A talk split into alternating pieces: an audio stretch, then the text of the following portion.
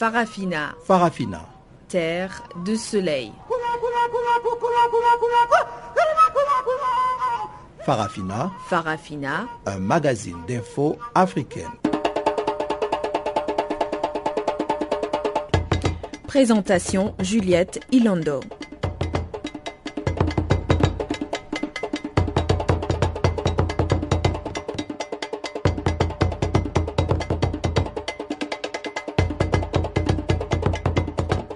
Bonsoir à tous et à toutes et c'est reparti pour environ 55 minutes d'actualité sur Channel Africa. Tumelo Mukwena est ce soir à la technique et voici les grandes lignes de cette édition d'information.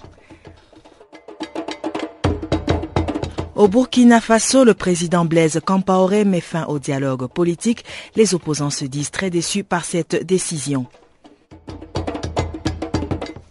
La question sécuritaire dans le bassin du lac Tchad était une fois de plus au centre de la réunion extraordinaire des chefs d'État membres.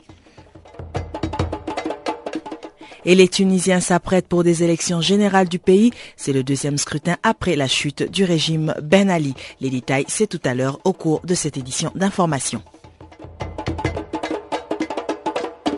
Avant d'entrer dans les détails, nous allons retrouver Pamela Kumba pour le bulletin d'actualité.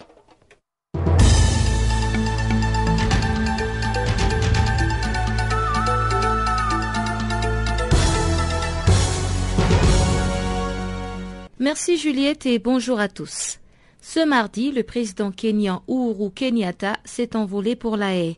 Il va ainsi répondre à une audience inédite, celle d'un président en exercice devant la Cour pénale internationale. C'est donc à bord d'un vol régulier de Kenya Airways que le président a embarqué accompagné de son épouse et d'un de ses enfants. Trois ministres et six députés font également le voyage avec lui. Uhuru Kenyatta est accusé de crimes contre l'humanité pour sa responsabilité présumée dans les violences post-électorales de fin 2007 et début 2008 dans son pays. Le président kenyan a dit qu'il répondait à cette convocation à titre personnel et non en tant que président de la République du Kenya.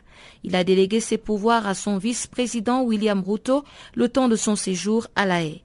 Mercredi, Uhuru Kenyatta, 52 ans, marquera l'histoire en devenant le premier chef d'État en fonction à comparaître durant son mandat devant la CPI.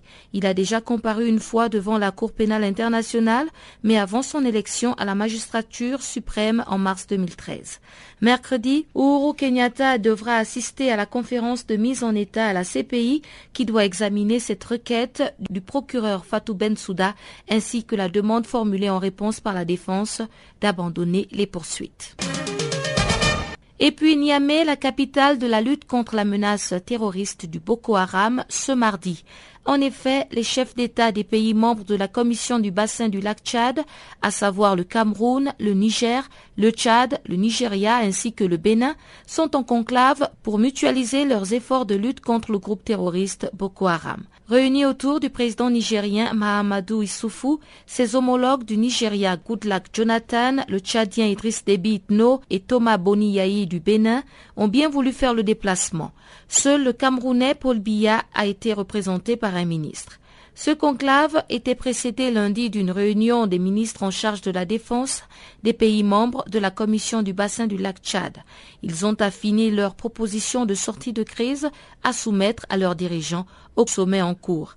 Le Niger, rappelle-t-on, partage une frontière longue de plus de 1500 km avec le Nigeria et de part et d'autre des populations parlant en majorité les mêmes langues, Aoussa, Peul et Kanouri. Le Parti congolais du travail du président Denis Sassou Nguesso et ses alliés conservent sans surprise l'intégralité des conseils départementaux et des conseils municipaux des grandes villes du Congo. Les résultats officiels des élections locales publiés lundi stipulent que le parti au pouvoir a obtenu 820 des 860 sièges des conseillers départementaux ou municipaux qui étaient à renouveler le 28 septembre. Un communiqué du ministère de l'Intérieur précise que l'Union panafricaine pour la démocratie sociale, qui a emporté les 40 sièges restants, était le seul parti d'opposition à participer à ce scrutin sans enjeu. Et trois semaines après le massacre des humanitaires dans la localité de Womé, En Guinée, les enquêteurs sont empêchés de faire leur travail. Pour rappel des faits, huit membres d'une délégation anti-Ebola avaient été tués par des habitants de Womé en Guinée forestière. Ces derniers les soupçonnaient de véhiculer le virus Ebola. Le week-end écoulé, des avocats et des journalistes ont été empêchés d'enquêter dans le village quadrillé par des forces de l'ordre. Leur matériel, des cartes mémoire et une tablette ont été confisqués par l'armée après plusieurs heures d'interrogatoire. Ce n'est que lundi que le gouverneur de Nzere Koré leur a restitué leur matériel, mais apparemment les preuves, les cartes mémoire et les photos avaient disparu. Selon les informations de Radio France Internationale, une partie de leurs enregistrements et des photos donc ont été effacées. La lumière sur les événements de Womé n'est pas prête à jaillir dans ces conditions, déplore l'association des avocats sans frontières. On déplore aussi que depuis ce massacre, plusieurs habitants ont fui le village. Il sera donc en effet difficile de restituer le contexte des attaques contre ces humanitaires qui venaient faire de la sensibilisation et apporter de l'aide aux habitants de cette localité de Homé. Et parlons d'Ebola. Un premier cas importé a été enregistré ce mardi en Espagne.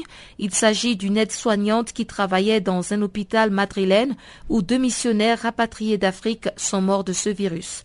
Le gouvernement espagnol a ainsi confirmé ce premier cas de contamination connu hors du continent africain. La directrice de la santé publique, Mercedes Venuesa, lors d'une conférence de presse à Madrid mardi, a donc précisé qu'après ce cas, le moment était venu de savoir si tous les protocoles ont été strictement respectés pendant le traitement des deux missionnaires. Il s'agira maintenant de vérifier s'il y a d'autres contaminations ou pas.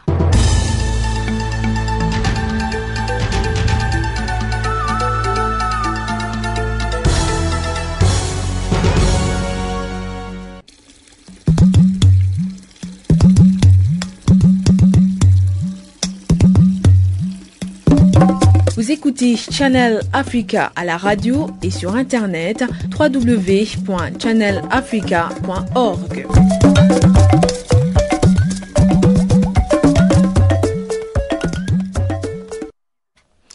Encore une fois, bonsoir.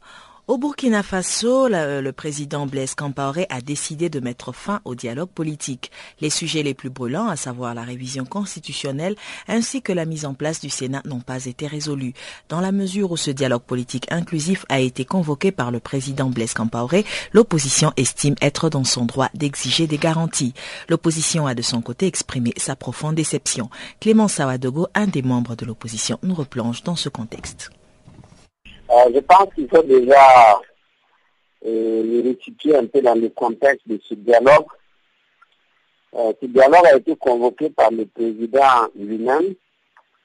il a regroupé les représentants de la majorité présidentielle et ceux de l'opposition politique. le président avait voulu faire discuter deux points, la légalité de la modification de l'article 37 du référendum, enfin de la modification de l'article 37 et la modalité de mise en place du Sénat. Ce sont des questions qui achoppent depuis déjà plusieurs mois euh, la situation nationale de Burkina Faso et l'opposition a marqué sa disponibilité à participer à ce dialogue qui a bien et bien commencé mais on a appliqué sur le préalable. Alors, qu'est-ce qu'on fait? Si une question est consensuelle, il n'y a pas de problème, on l'applique, on est mieux. Mais qu'est-ce qu'on fait en cas de blocage sur un point qui est dans non consensuel? Et c'est là que la majorité présidentielle a proposé que, dans ce cas, la question soit soumise à l'arbitrage final du chef de l'État. L'opposition a estimé que ce serait extrêmement grave. Euh, le, problème politique qu'il y a au Burkina Faso tourne autour de la prolongation possible des mandats présidentiels de Blaise Compaoré. C'est-à-dire qu'en 2015, il aurait fini. De manière constitutionnelle, il ne peut plus se présenter à notre mandat. Et il va forcer pour encore remplir ce mandats. Donc, il est le centre du problème qui se pose au Burkina Faso. Comment peut-il être lui l'arbitre final alors qu'il est lui-même le problème? Voilà donc pourquoi l'opposition a estimé que c'est un point de blocage et qu'il faut que le président fasse de bonne volonté pour devenir cette question. Ben, sinon, on ne voit pas comment on va poursuivre. Bon, le président n'a pas trouvé mieux que de mettre fin dans ce dialogue. Le temps. Euh, en tout cas, nous, nous pensons que euh, le président ne voulait pas d'un vrai dialogue. Parce qu'il aurait pu donner un signal fort, euh, donner suite, ne serait-ce qu'à une idée de revendication du peuple aujourd'hui qui marche, qui organise de grands meetings pour revendiquer en tout cas un certain nombre de choses. Il aurait pu donner un signal fort, il aurait pu créer beaucoup plus de prédispositions au dialogue en évitant lui-même de laisser euh, les, délégués dans les questions des préliminaires. On a donc l'impression que le présidentiel a voulu organiser une parodie du dialogue pour ensuite en tirer prétexte du fait qu'il n'y a pas eu d'entente pour convoquer le référendum qu'il veut convoquer et soumettre la question, la modification de l'article 37 à ce référendum, en sachant que euh, par les moyens qu'on fait d'habitude, le camp présidentiel s'est arrosé tous les moyens financiers, matériels et tout pour gagner ce référendum. Voilà un peu la stratégie. Et donc, en termes de répétition, je pense que euh, l'opposition n'a pas d'autre choix que de poursuivre la lutte acharnée avec le soutien massif du peuple, en tout cas pour empêcher la tenue de ce référendum qui s'apparente à un référendum plébiscite. Donc, c'est qu'aujourd'hui, euh, la grande majorité du peuple ne veut pas. Vous connaissez bien comment on a mis les élections en Afrique. Vous pouvez même le, le, le tenant du pouvoir peut même perdre une élection et se déclare quand même vainqueur. C'est à ce genre de choses que nous ne voulons pas assister. Regain de violence en République démocratique du Congo, où les rebelles ougandais de l'ADF Nalu continuent de tuer et piller des villages dans certaines localités de Beni. Bilan 7 civils tués, 14 kidnappés et plusieurs blessés. Le secrétaire de la société civile du Nord Kivu, Omar Kavota, nous en dit plus nous sommes en train d'attirer l'attention des autorités du gouvernement congolais, particulièrement les autorités militaires, à charge des opérations Sokola 1, des opérations de traque contre les rebelles ougandais de la Nalu, euh, d'autant plus que ces rebelles sont en train de tuer, d'enlever, de piller encore dans les localités dites libérées par l'armée régulière. Et le dernier cas à date, c'est cette incursion dans la localité de Mukoko.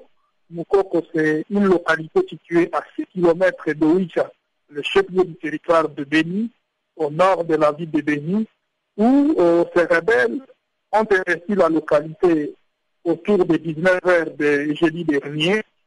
Ils se sont mis à piller de faute à comble les habitations de cette localité entre 0h et 1h euh, le matin de, ce vendredi. C'est une situation qui nous inquiète, surtout qu'en dehors de ces actes de pillage, il y a un civil qui a été tué, trois civils ont été enlevés par ces malfrats, ils ont apporté 25 chèvres, 18 poules, aux côtés d'autres biens de valeur, donc c'était euh, une opération pratiquement de sabotage dans la localité c'est un défi face aux opérations qui se poursuivent dans cette zone. Est-ce qu'après ce qui s'est passé euh, dans cette localité, est-ce que l'armée congolaise euh, a pu euh, suivre ces, agresseurs ou est-ce qu'ils ont pu essayer de rétablir l'ordre? Selon la population qui nous a contactés depuis cette zone, l'armée congolaise a été alertée, mais elle est intervenue largement en retard que les assaillants étaient déjà partis. Donc, euh, ce n'est pas pour la première fois que nous sommes en train de dénoncer d'ailleurs une certaine violence de ces rebelles euh, dans les zones conquises par l'armée congolaise. Le mois dernier, nous avons enregistré des enlèvements des actes de pillage et même d'assassinat par ces rebelles dans plusieurs localités, particulièrement sur les axes Beni Eringeti et Beni Kassindi, en secteur de Beni Mbaou et de Ruenzo. Nous pensons que les opérations de ratissage dans cette zone devaient se poursuivre. Et on doit euh, bien dire à l'opinion que les rebelles ougandais de l'ADF Nalu ne sont pas complètement démantelés. Ils gardent jusqu'à ce jour 600 civils comme otages, parmi lesquels des prêtres, des médecins, des femmes et des femmes. Et donc, on doit en finir avec euh, ces rebelles. Il n'est pas question euh, de chercher à dire à l'opinion que cette rébellion est complètement anéantie, alors qu'il s'observe encore des actes d'activisme qui viennent ces rebelles et, ces actes qui euh, troublent la quiétude de la population. Au Niger, c'est le dernier jour aujourd'hui du deuil national décrété par les autorités suite à la mort de neuf soldats du contingent nigérien de la MINUSMA. Les neuf soldats qui faisaient partie d'un convoi de ravitaillement sont tombés vendredi dernier dans une embuscade tendue par des hommes armés non encore identifiés dans le nord du Mali.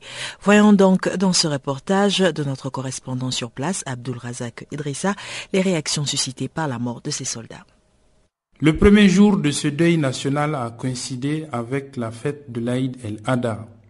Presque toutes les prières étaient donc pour les neuf militaires tués le vendredi 3 octobre dernier au Mali. Mes voeux de bonne fête, puisse Allah descendre sa grâce et sa miséricorde sur notre pays, sur l'ensemble du monde entier. Et comme vous le savez, la fête cette année au Niger se déroule dans un contexte de deuil suite euh, au décès de nos compatriotes, les forces de défense et de sécurité au Mali qui sont tombées sur le champ de l'honneur. Alors nous profitons de cette occasion pour prier pour nos compatriotes que Allah les accueille dans son paradis éternel. Tous mes voeux euh, à tous les Nigériens, vraiment avoir d'abord une pensée très profonde pour nos compatriotes qui sont tombés au Mali il y a deux jours. Je voudrais que Dieu leur accorde le paradis. Je voudrais présenter mes voeux à tous les Nigériens et demander à ce que les Nigériens continuent à prier pour que le Niger reste dans la paix. Je pense que notre plus grande richesse, c'est la paix.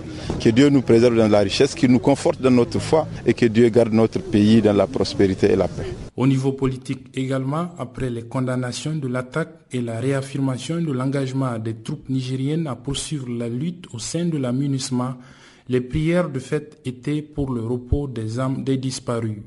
Moro Amadou, ministre porte-parole du gouvernement, et Seini Omoru, chef de file de l'opposition. Mes vœux à l'occasion de cette fête sont des vœux renouvelés de paix sur l'ensemble du territoire national et de tranquillité d'esprit pour tous et évidemment, nous souhaitons que, euh, à l'occasion de ce sacrifice, que Dieu exauce le vœu de l'ensemble des musulmans.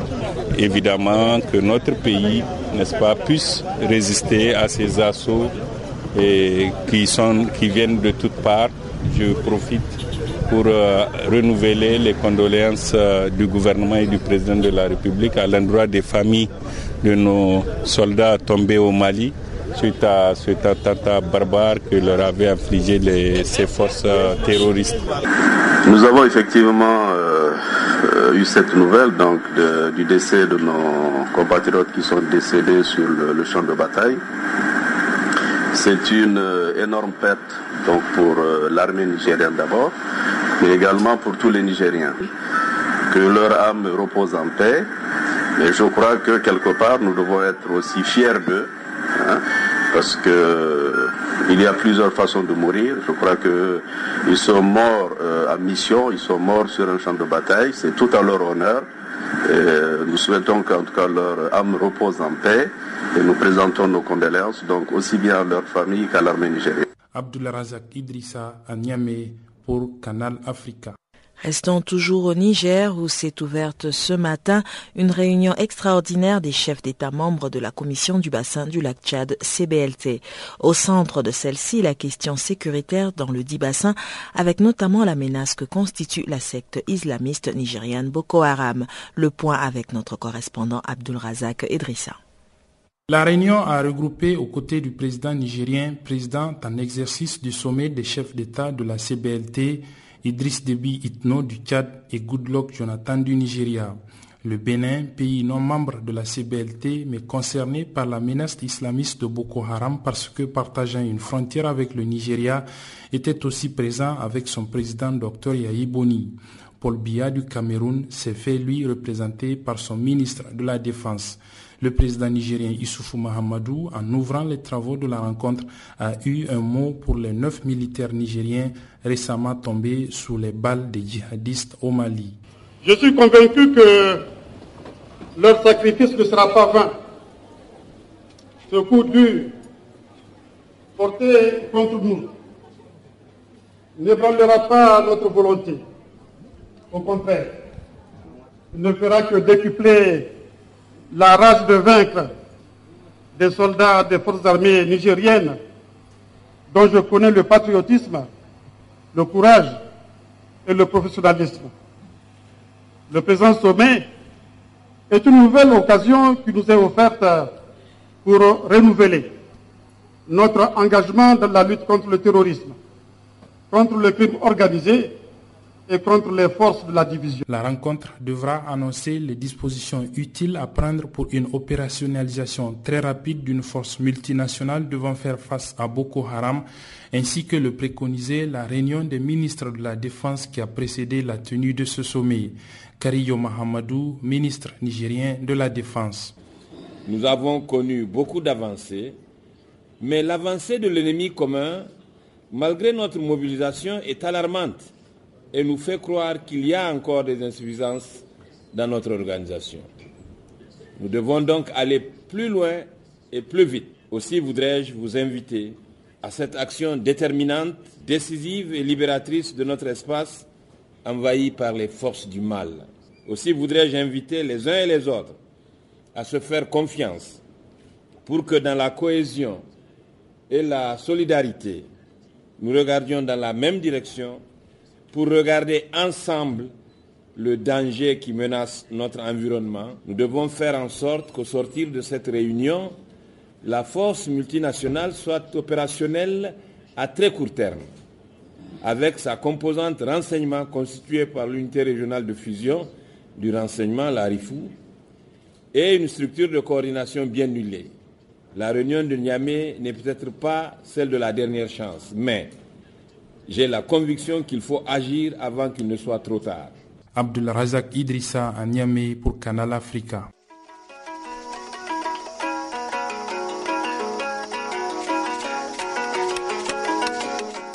Bonjour, je m'appelle euh, Papa Wimba. Take a body hand. Show me the way I can go. Vous écoutez? Show me the way I can go. Take you by the hand. Canal Africa.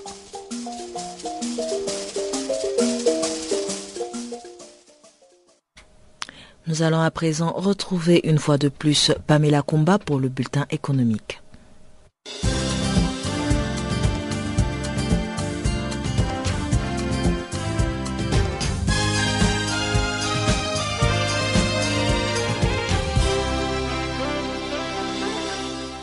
L'économie du jour démarre avec la Côte d'Ivoire qui entend lever au moins 750 millions de dollars sur le marché international de la dette en 2015. Ce fonds servira au financement des projets d'infrastructure et des services sociaux. La ministre ivoirienne de l'économie, Niale Kaba, a expliqué, je cite, Nous envisageons de revenir sur les marchés de l'année prochaine.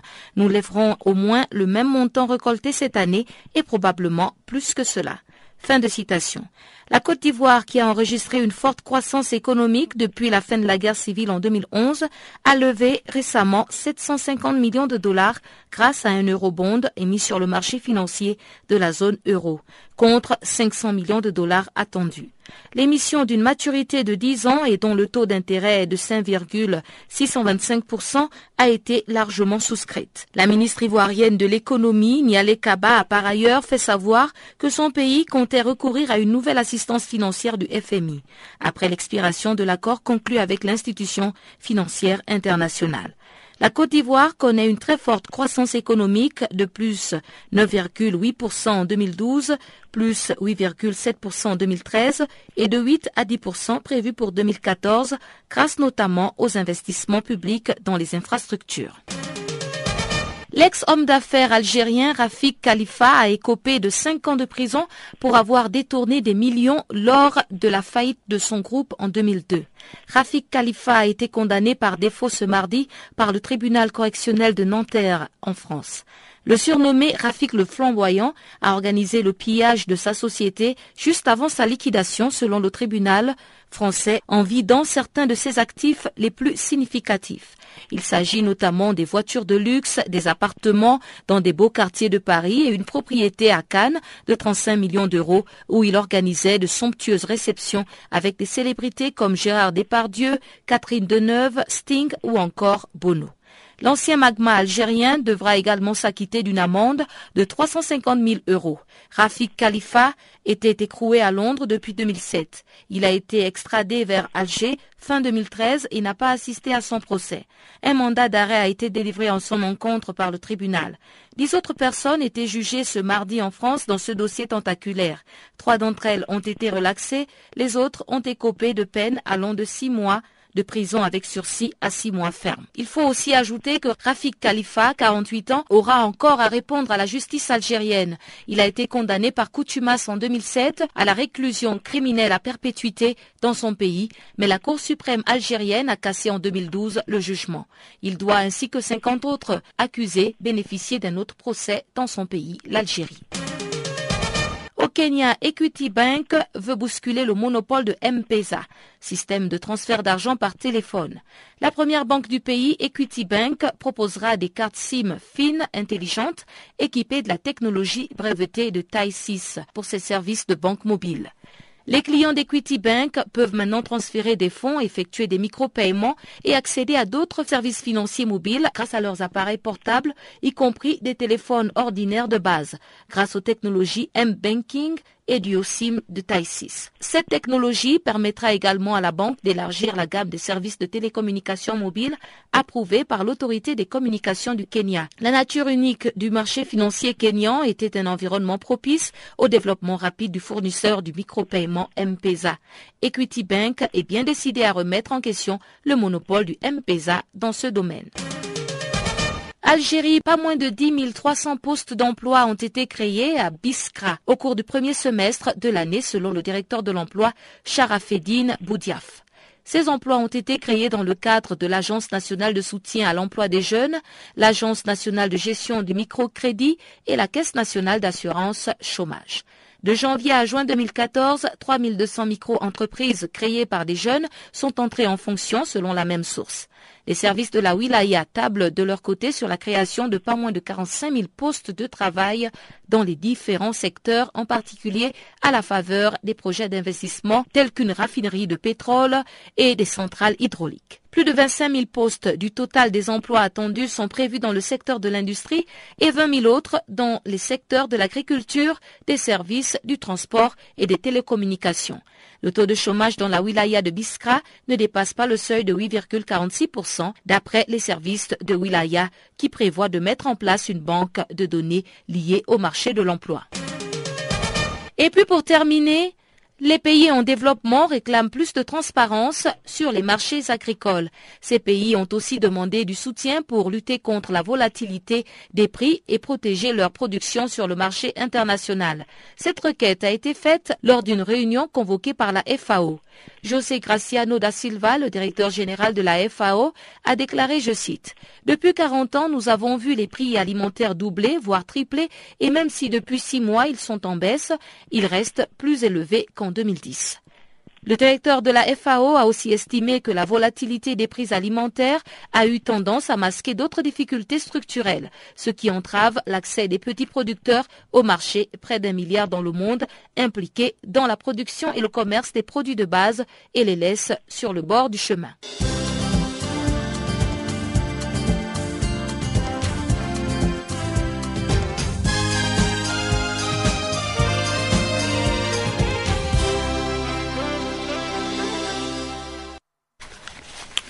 Nous poursuivons avec notre programme. Les Tunisiens s'apprêtent pour les élections générales du pays. C'est le deuxième scrutin après la chute du régime Ben Ali et la campagne électorale a démarré le 4 octobre pour les législatives du 26 octobre. Quant à la présidentielle, l'organe indépendant a validé 25 candidatures, parmi lesquelles le président sortant Monsef Marzouki. Pour parler de ces élections importantes pour la Tunisie, nous avons reçu son Excellence Fadel Ayari, ambassadeur tunisien accrédité en Afrique du Sud.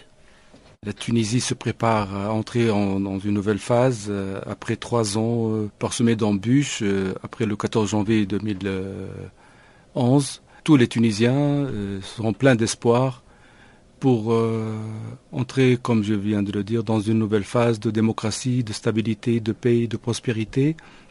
Donc, ces prochaines élections suscitent beaucoup, si vous voulez, d'émotions parce que les Tunisiens vont voter en masse, je l'espère, euh, pour euh, voter euh, le nouveau gouvernement et l'inscrire dans la stabilité, la stabilité qui nous fait défaut depuis le 14 janvier 2011. Donc nous avons le 26 octobre prochain les élections législatives qui s'annoncent très serrées et ces élections législatives seront suivies le 23 novembre prochain par euh, un scrutin présidentiel. Déjà, nous avons au moins 27 candidats euh, qui vont euh, engager une lutte serrée pour obtenir la magistrature suprême.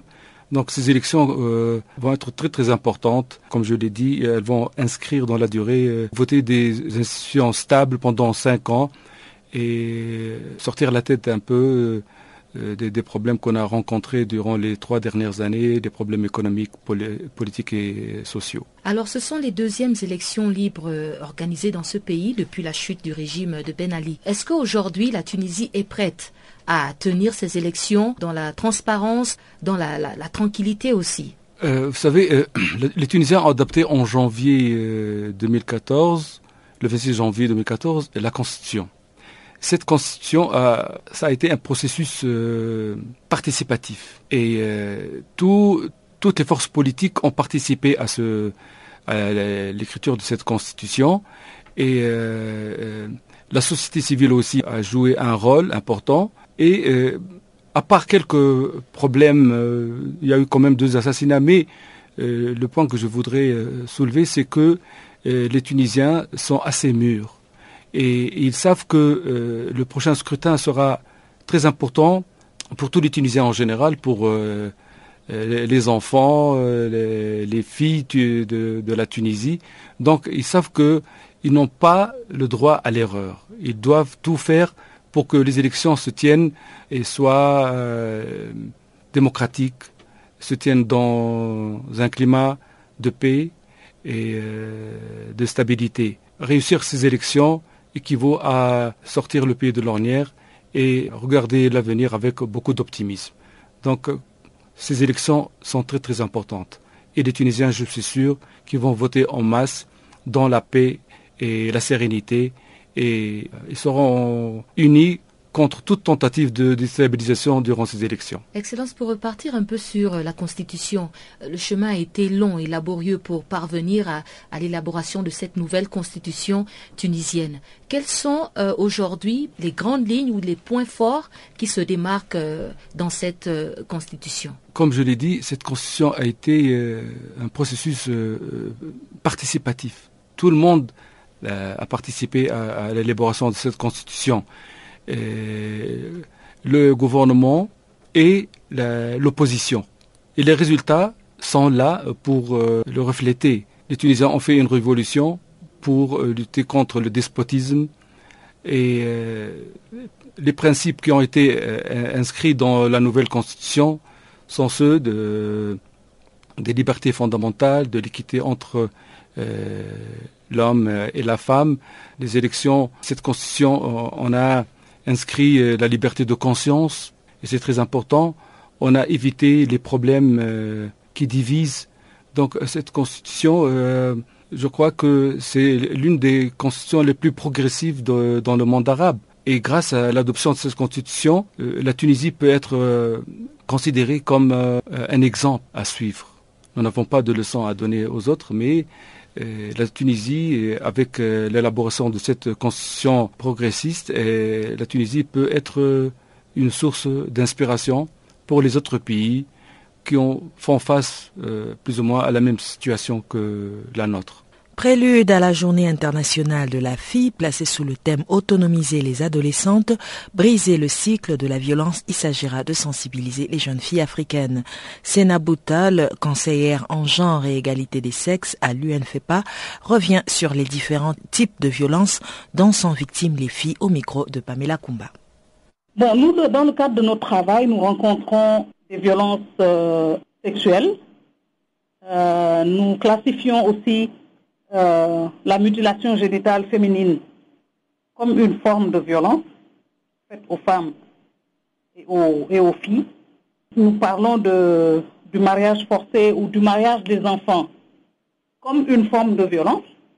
Et, euh, et dans notre travail, le fait que les filles et les jeunes filles et les filles n'aient pas accès aux services de santé sexuelle ou aux services de santé de la reproduction, nous considérons cet état de fait aussi comme une forme de violence, parce que n'ayant pas accès à l'information, n'ayant pas accès aux services ou n'ayant pas le choix en ce qui concerne leur santé de la reproduction.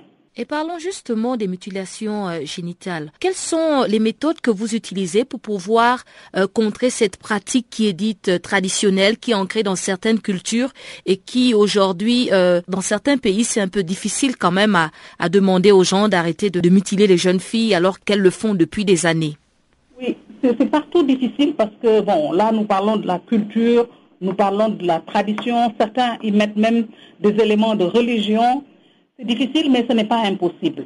Nous avons une approche, euh, nous ne sommes pas seuls d'abord, nous travaillons avec les gouvernements, nous travaillons avec les autres agences du système des Nations Unies, avec d'autres partenaires au développement, et euh, nous travaillons avec les, les, communautés, et nous avons ce qu'on appelle une approche multisectorielle, c'est-à-dire que ces différents acteurs qui viennent de différents secteurs de la société, que ce soit des religieux, que ce soit des personnels de la santé, que ce soit les médias, nous travaillons de concert avec tous ces acteurs et nous mettons l'accent sur la sensibilisation aux effets des, euh, mutilations génitales.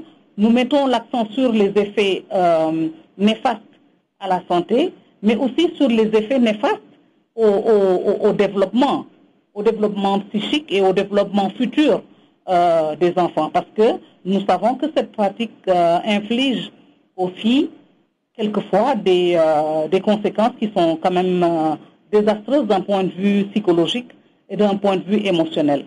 Nous avons euh, beaucoup de succès dans, plusieurs pays où cet inventaire de la religion, cette approche culturelle dans laquelle nous remettons les gens devant leurs responsabilités.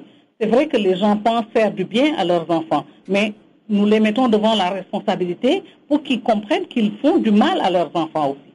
Nous ne venons pas leur dire vous faites du mal aux enfants, mais par une approche de dialogue, de discussion, une approche vraiment très itérative, et ça prend beaucoup de temps, et ça prend beaucoup d'intervention, les gens finissent par se rendre compte que oui, c'est notre culture, c'est notre tradition, mais c'est une tradition qui est vraiment très dépassée, et c'est une tradition qui surtout est désastreuse et des communautés acceptent d'abandonner la mutilation génitale féminine. Est-ce que vous touchez aussi les violences qui sont faites entre adolescentes, donc les, pressions, les, les, brimades à l'école ou bien, euh, comme on dit en anglais, peer pressure? Oui, tout dépend de ce que nous avons comme, euh, comme programme. Et ce que nous essayons de faire, c'est que nous essayons de, de, faire en sorte que les, les adolescents aient des modèles positifs. C'est-à-dire que, au lieu que ce soit un peer pressure, comme disent les Anglais, une pression des pères, que ce soit un peer support. Tout ce que nous faisons avec les adolescents, nous essayons d'amener le côté appui, mais appui positif des, euh, des pères ou des collègues. Que les adolescents s'influencent euh, positivement les uns les autres. Parce que nous nous, rendons compte que les adolescents subissent très facilement euh, la pression et, adhèrent très facilement aux informations qui sont données par, d'autres adolescents. Nous utilisons ce canal pour des informations positives. Par exemple, sur les questions de, contraception, sur les questions de violence Et même sur les questions de changement de normes sociales, sur les questions qui, euh, qui interpellent nos différentes cultures, nous faisons en sorte que les adolescents qui ont compris ce changement, les adolescents qui ont adhéré à ce changement, aillent dehors parler aux autres adolescents. Par exemple, nous avons un programme qui s'adresse aux jeunes et c'est un programme de prévention de la violence. Nous travaillons avec des jeunes qui comprennent que la violence à l'égard des filles ou des femmes n'est pas un bon facteur. Et ces jeunes retournent dans leur communauté et encadrent d'autres jeunes et même des, des personnes plus âgées, des adultes, dans le cadre de la prévention de la violence. Donc ce sont des personnes qui comprennent ceci est négatif en ce qui concerne la santé de l'individu, en ce qui concerne son développement psycho-affectif, et ce sont des personnes qui accompagnent euh, le développement et le changement. La nouvelle experte indépendante des Nations Unies chargée de promouvoir l'exercice par les personnes âgées de tous les droits de l'homme, Rosa Confet-Matt, appelle tous les États à veiller à ce que les préoccupations des personnes âgées soient prises en compte d'une manière transversale dans le programme de développement pour l'après 2015. À l'occasion de la 24e célébration de la Journée internationale des personnes âgées, Madame Matt exhorte les gouvernements du monde entier à promouvoir la pleine inclusion des personnes âgées dans la société en combattant la discrimination fondée sur l'âge et la stigmatisation. Rosa Kornef-Matt, experte indépendante chargée de promouvoir l'exercice par les personnes âgées de tous les droits de l'homme, nous en dit plus. La première chose, c'est parce que le monde euh, commence à devenir très vieux. Alors, il y aura beaucoup de personnes euh, plus de 60 ans d'ici, euh, il, il y en a déjà dans quelques pays d'Europe et dans le monde entier. Et ça viendra très bientôt une population très âgée. Alors, euh, il faut s'en occuper des personnes âgées, surtout les personnes vulnérables, euh, pour que leurs droits se soient mis en compte, quoi. Les droits de la santé, les droits à la retraite, de participer dans la société, d'être visibles. Ils ont beaucoup de choses à apporter, les gens aînés. Alors, euh, je crois que c'est très important que la société en général tienne compte que les personnes aînées euh, puissent participer absolument du monde comme n'importe quelle autre personne. Oui, parce que souvent ces personnes âgées sont stigmatisées. Donc, euh, quel genre donc de stigmatisation subissent-elles ces personnes? Bon, d'abord, euh, il y a très très fréquemment que la famille, dans plusieurs parties du monde, d'une façon, je sais pas moi, gentille quoi, mais leur dire ne sors pas, tu vas, il fait très froid, tu vas prendre un rhume, on ne sort pas, tu vas tomber. Alors ils les soignent beaucoup euh, et ça, ça, ça devient contre l'autonomie des personnes aînées. D'autre part, il peut, c'est très important que les personnes aînées puissent décider jusqu'à la fin du jour qu'est-ce qu'ils veulent faire. C'est pas la famille qui a, a, choix de décider euh, par eux. Si, si, si, une personne âgée, par exemple, va chez le docteur, il y a plusieurs docteurs, pas les, gériatres, mais il y a plusieurs docteurs qui parlent à la famille à côté et pas aux personnes aînées qui sont devant eux. Alors, euh, c'est ce qu'on veut, c'est l'autonomie, le respect à la dignité des personnes aînées. Et donc, euh, quel genre de, de loi que les gouvernements peuvent mettre sur place pour justement aider et préserver les droits de ces personnes âgées? D'abord, contre la maltraitance. Ça, c'est un thème qui est très important dans le monde entier. Même les familles qui ont beaucoup euh, enfin de, de, ressources, quoi. Ils, ils sont maltraités. Euh, il y a beaucoup de maltraitance. Il y a la maltraitance de, de quelqu'un qui abandonne euh, un familier dans une maison de retraite, par exemple. Ça, c'est une maltraitance. Mm. Il va plus le voir. Il y a des familles qui, qui prend les biens, euh, euh, je sais pas moi, la monnaie ou bien euh, les pensions avant que cette personne décide quoi faire. Ça, c'est une maltraitance. Alors, je crois que dans la loi dans plusieurs de pays aujourd'hui, euh, n'est pas spécifié pour les aînés. Parce qu'avant, les gens, ils ne vivaient pas plus de 70 ans quand même. Alors maintenant, il y a 20 ans de plus après la retraite. Alors, euh, je crois que il faut y mettre dans la loi euh, de la famille ou bien dans la loi de, de personnes la maltraitance aux aînés. Les personnes, je crois que c'est très important ça. Puis après, je crois qu'une autre loi qui est très importante, que le personne a droit à la santé et à la retraite. Ça, c'est deux choses que je crois que sont très, euh, très importantes. Oui, c'est Allez-y, allez-y, pardon, allez-y. Non, non, je crois que les gens ont, le droit à avoir un, endroit où vivre, une retraite et au droit à la santé. C'est le, le, pilier essentiel pour bien vieillir. Et aussi être contre la maltraitance. Oui, euh, on parlait avec euh, les gens du BIT et qui disaient souvent les retraites justement pour ces personnes âgées soit ne sont pas là ou ils ne peuvent pas travailler. Donc ça aussi, c'est un problème, n'est-ce pas, pour les personnes âgées? Oui, parce qu'il y a des pays où, le, par exemple, les femmes qui étaient mariées, allez, vous avez tout à changer, mais en, en, ce moment, il y a personnes euh, de 65 ans qui étaient mariées, qui travaillaient pas et qui soignaient les enfants, quoi.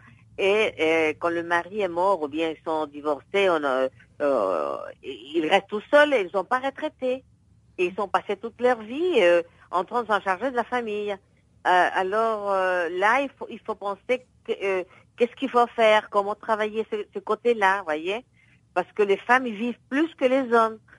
plus de temps. Il y a beaucoup plus de femmes euh, âgées que des hommes. Et donc, vous êtes donc euh, la première euh, experte indépendante, donc chargée de promouvoir donc l'exercice des personnes âgées. Pourquoi pensez-vous que votre bureau est si important justement pour aider ces personnes âgées? Bon, je crois qu'il y a beaucoup de pays qui ont de très bonnes pratiques et qui ont fait beaucoup de choses, et d'autres que par ils sont ils sont pas priorisés, sont occupés de personnes âgées parce qu'ils ont une population très jeune en, ce moment. Mais ils ne se rendent pas compte que d'ici à très bientôt, ils vont avoir une population âgée. Alors je crois que l'important, c'est de, de connaître qu'est-ce qui se passe dans le monde, de connaître quelles sont les lois, si les lois sont appliquées et où il n'y a rien pour les aînés. Et alors, en ce moment-là, faire un rapport et travailler avec tous les pays pour leur conseiller de quelle c'est la meilleure pratique pour aider les personnes âgées du monde. Nous allons à présent euh, écouter le bulletin des sports.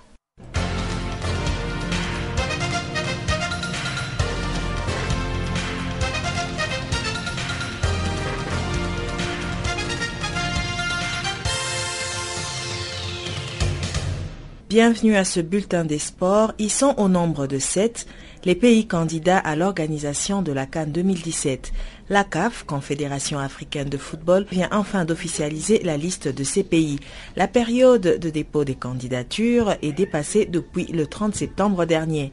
L'Algérie, l'Égypte, le Gabon, le Ghana, le Kenya, le Soudan et le Zimbabwe ont donc fait acte pour organiser la plus belle compétition continentale. Parmi ces derniers, cinq ont déjà organisé l'événement.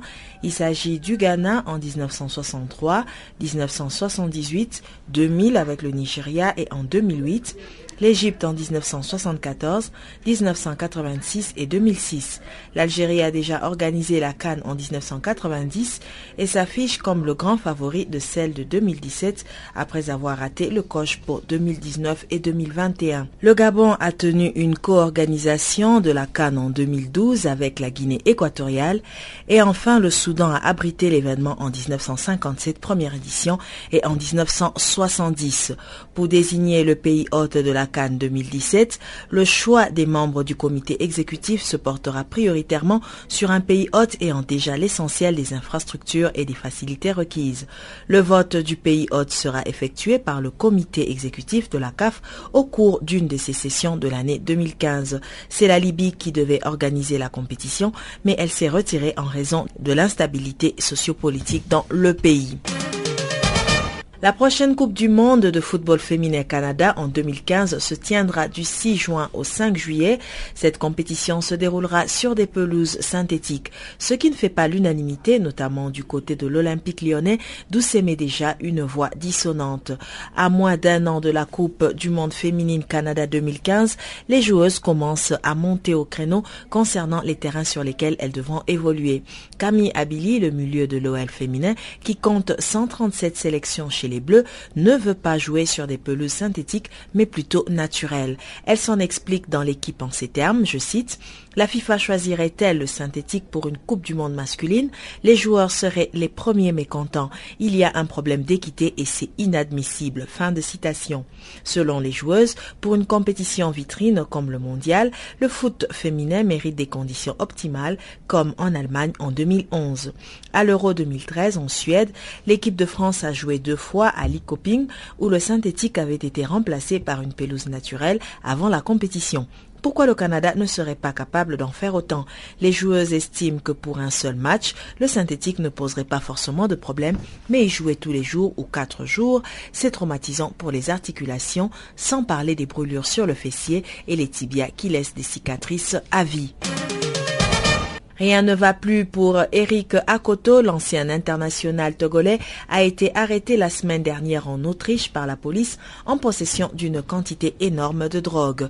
Le milieu de terrain de 34 ans, membre de la sélection togolaise à la Coupe du Monde 2006, a été arrêté en compagnie d'autres Africains. Akoto, soupçonné de faire partie d'un gang, était traqué par la police autrichienne depuis quatre mois pour le trafic d'au moins 50 kg de marijuana. L'ancien joueur de Storm Graz est désormais en garde à vue depuis jeudi dernier avec ses complices. Certains d'entre eux ont déjà avoué leur forfaiture. Alors qu'il était dans le viseur du club de l'Austriaque, la Gangforg, Akoto pourrait passer de longues années en prison s'il est reconnu coupable. Lui et ses complices seront traduits devant une justice autrichienne cette semaine. Eric Akoto, né au Ghana, a débuté sa carrière sous les couleurs de Liberty Professionals avant de filer en Autriche en 1998. Il obtient entre-temps la nationalité togolaise et défend les couleurs des éperviers du Togo pendant une dizaine d'années. Il a également disputé la Coupe d'Afrique des Nations en 2002 et 2006. La Fédération congolaise de football FECOFOOT a un nouveau président à sa tête. Il s'agit de Jean-Michel Mbono pour un nouveau mandat de 4 ans. Le nouveau chef de la Fédération congolaise entend ainsi lancer la prochaine saison sportive 2014-2015. Les équipes qualifiées pour les prochaines compétitions africaines des clubs seront sélectionnées sur la base du classement de la phase allée de la compétition. Il a déclaré, je cite, le Congo et ses clubs risquent gros tant l'issue de la compétition ne saurait s'accommoder au calendrier CAF. Je me fais le devoir en ma qualité de président réélu de relever non sans amertume et en tenant compte de la réalité objective qui se dresse à nous qu'à compter de ce jour, le parcours du championnat national de ligue est mis entre parenthèses pour permettre à notre pays de compter encore et toujours à l'échiquier continental dans les compétitions interclubs, seuls seront comptabilisés les résultats de la phase allée. Fin de citation. Et enfin, c'est en Guinée équatoriale qu'aura lieu la prochaine édition du tournoi de football de la CEMAC, Communauté économique des États de l'Afrique centrale. La compétition est prévue du 30 novembre au 4 décembre prochain. Le tirage au sort des groupes a été effectué ce week-end en marge du sommet des chefs d'État de la CEMAC. Dans le groupe A, la Guinée équatoriale affrontera le Cameroun et la Centrafrique. Les matchs se joueront à Malabo. Basé à Bata, le groupe B comprend le Gabon, le Congo et le Tchad. Les différentes équipes nationales sont sur différents sites, le Zalang national de Guinée équatoriale à Mbini, les Camerounais à Alep, les Centrafricains près du stade de Bata, les Gabonais au stade La Paz, les Congolais près du stade de Malabo et les Tchadiens à Luba. C'est le Gabon qui est détenteur en titre du trophée de la Coupe de la CEMAC. Les Panthères ont dominé la Centrafrique de 0 l'an dernier.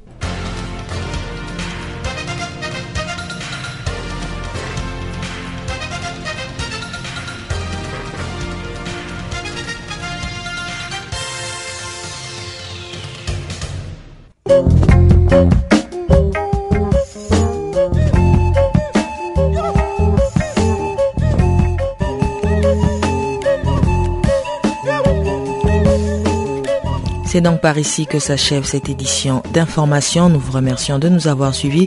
Je vous rappelle que Tumelo Mukona était à la technique. Quant à moi, je vous retrouve demain à la même heure et sur la même chaîne.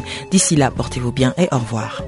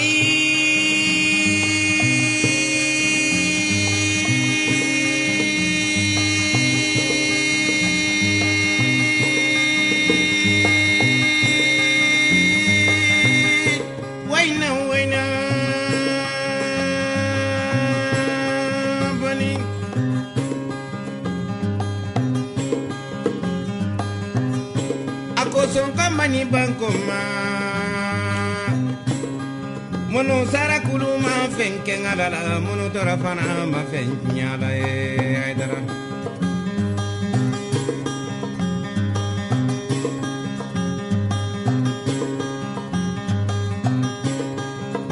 wainan timmandi wainan timmandi wainan sorokadi wainan fankadi Singi kanina singi akani, sayidina balina duniya benani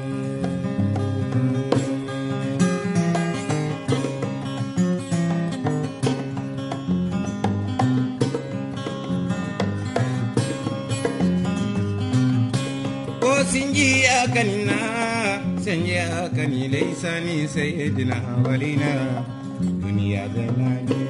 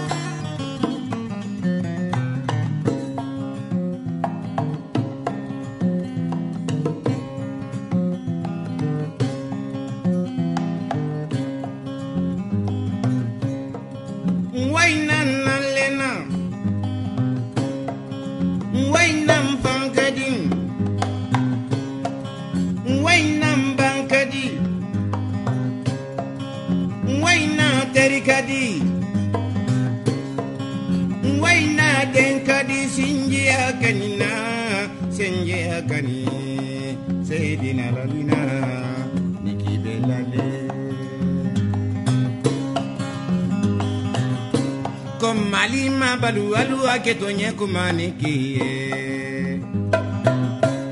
bamako mabalu aluwa keno nyekumanekiye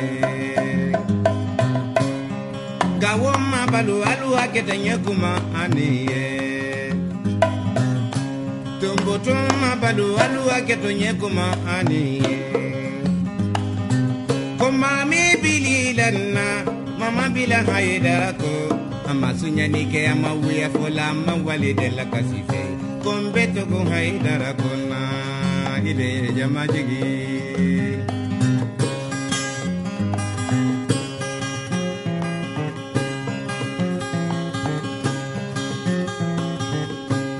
sinji hakanina senje hakani leysani sayidina walina dunia ben